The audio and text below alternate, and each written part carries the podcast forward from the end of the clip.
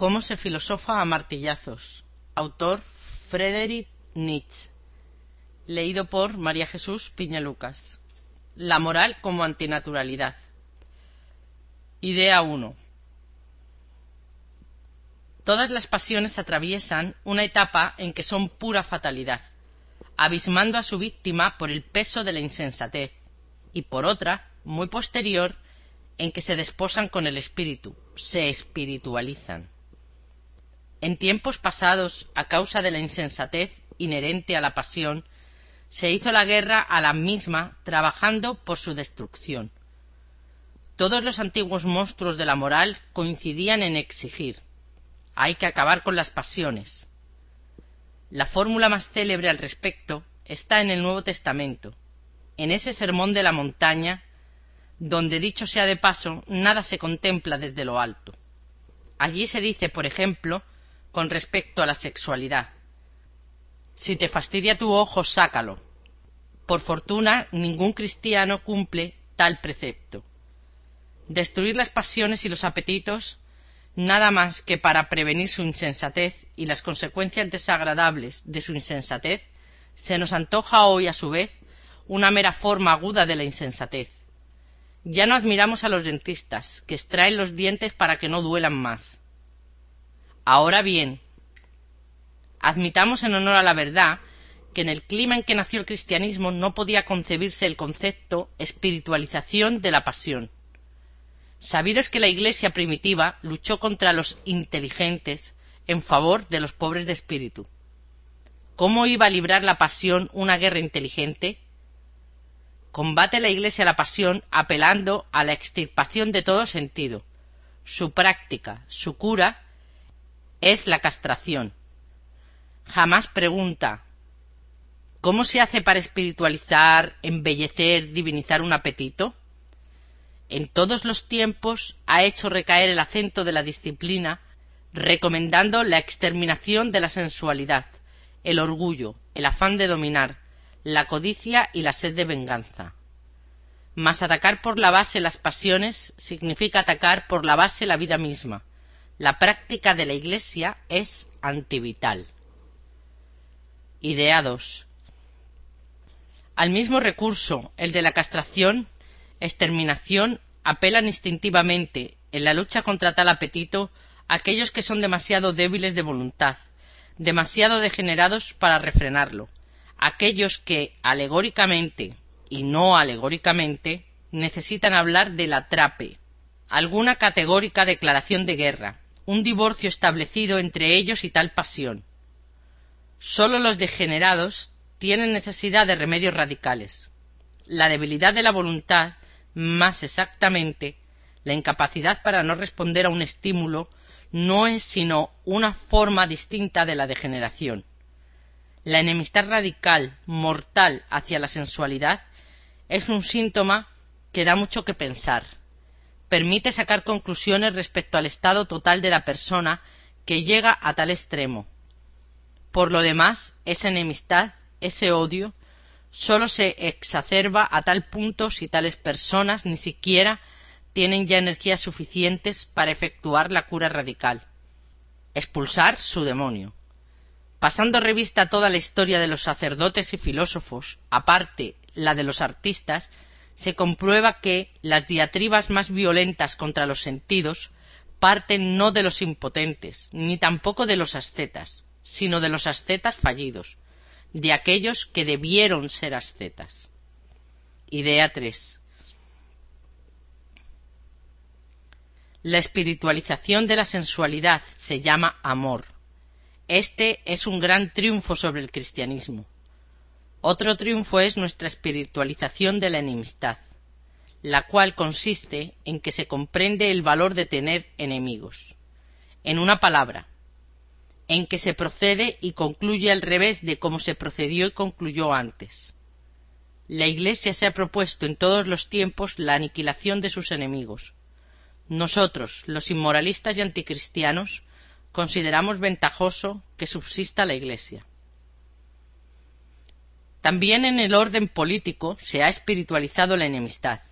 Es ella ahora mucho más cuerda, reflexiva, considerada. casi todas las facciones suponen que el debilitamiento del respectivo bando adversario sería contrario a sus propios intereses. Ocurre lo mismo con la gran política, sobre todo una nueva creación. Por ejemplo, el nuevo Reich. Tiene más necesidad de enemigos que de amigos. Solo en el contraste se siente necesaria. Llega a ser necesaria.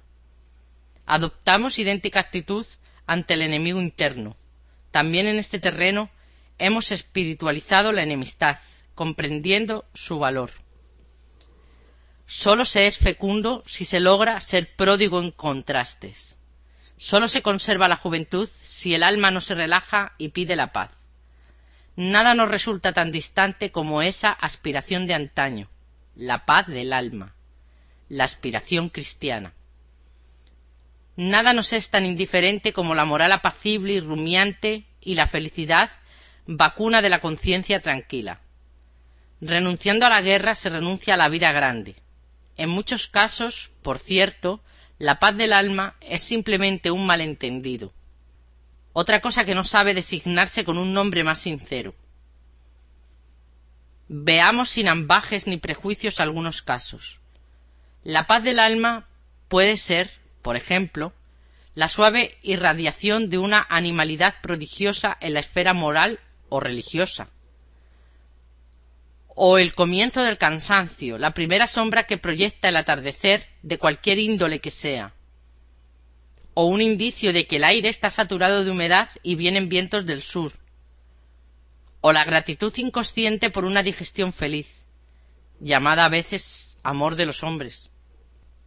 O el aquietamiento del convaleciente para el cual todas las cosas tienen un sabor nuevo y que espera, o el estado consecutivo a una satisfacción intensa de la pasión dominante, el bienestar que fluye de una saciedad extraña, o la decrepitud de nuestra voluntad, de nuestras apetencias, de nuestros vicios, o la pereza, persuadida por la vanidad a vestirse con las galas morales, o el advenimiento de una certidumbre, aun de una pavorosa, tras larga tensión y tortura provocadas por la incertidumbre, o la expresión de madurez y maestría en plena actividad, obra, creación, volición, la respiración serena, el libre albedrío alcanzado.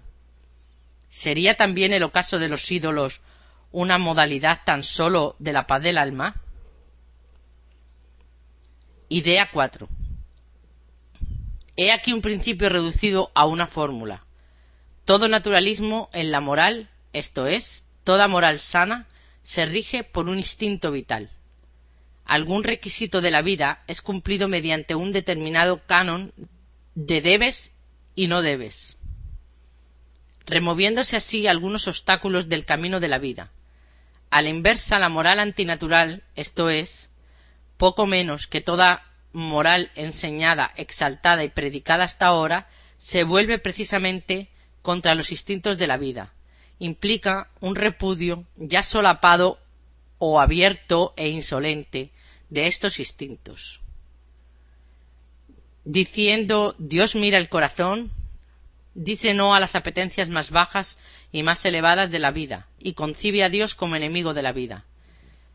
El santo grato a Dios es el castrado ideal, termina la vida donde empieza el reino de Dios. Idea 5. Quien comprende el ultraje que supone esta sublevación contra la vida, tal como ha llegado a ser casi sacrosanta en la moral cristiana, comprende por fortuna también lo inútil, ficticio, absurdo y falaz de tal sublevación. Todo repudio de la vida de parte de los vivos se reduce, en definitiva, a síntomas de una determinada clase de vida, independientemente que este repudio esté o no justificado. Habría que estar situado fuera de la vida y, por otra parte, conocerla tan bien como cualquiera, como muchos, como todos los que la han vivido, para tener derecho a abordar siquiera el problema del valor de la vida.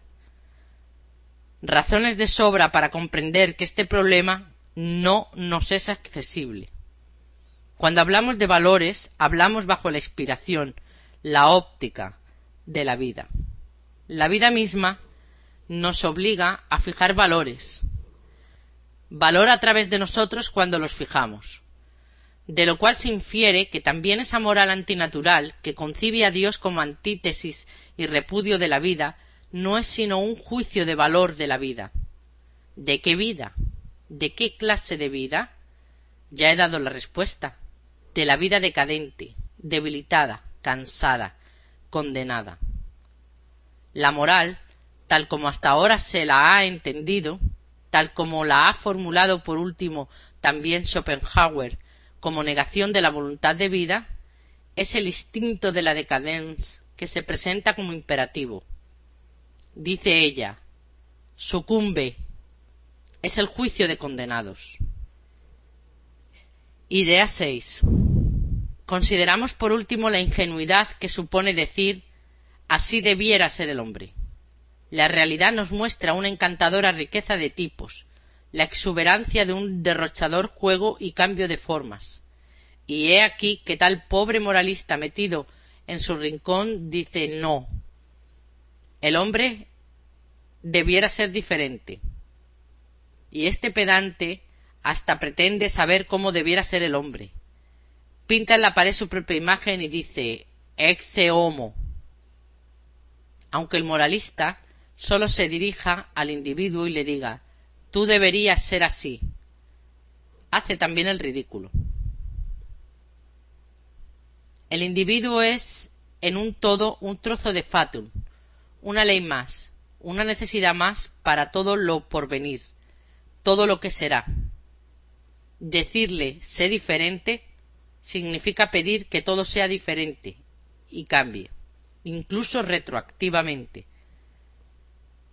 y en efecto, no han faltado los moralistas consecuentes que pedían que el hombre fuese diferente, esto es, virtuoso, trasunto fiel de ellos, vale decir, estrecho y mezquino.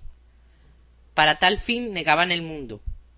Una máxima locura, por cierto. Una inmodestia nada modesta, por cierto. La moral, en tanto que condena por principio y supone un no con referencia a cosas, factores o propósito de la vida, es un error específico con el cual no hay que tener contemplaciones, una idiosincrasia de degenerados que ha hecho un daño inmenso. Los otros, los inmoralistas, por el contrario, hemos abierto nuestro corazón a toda clase de comprensión, compenetración y aprobación. Nos cuesta negar, anhelamos decir sí, se nos han abierto cada vez más los ojos para esa economía que necesita y sabe aprovechar aún todo lo que repudia la santa locura del sacerdote, de la razón enferma operante en el sacerdote, para esa economía en la ley de la vida que saca provecho incluso de la repugnante especie de los mojigatos, los sacerdotes y los virtuosos. ¿Qué provecho? En este punto nosotros mismos los inmoralistas somos la respuesta.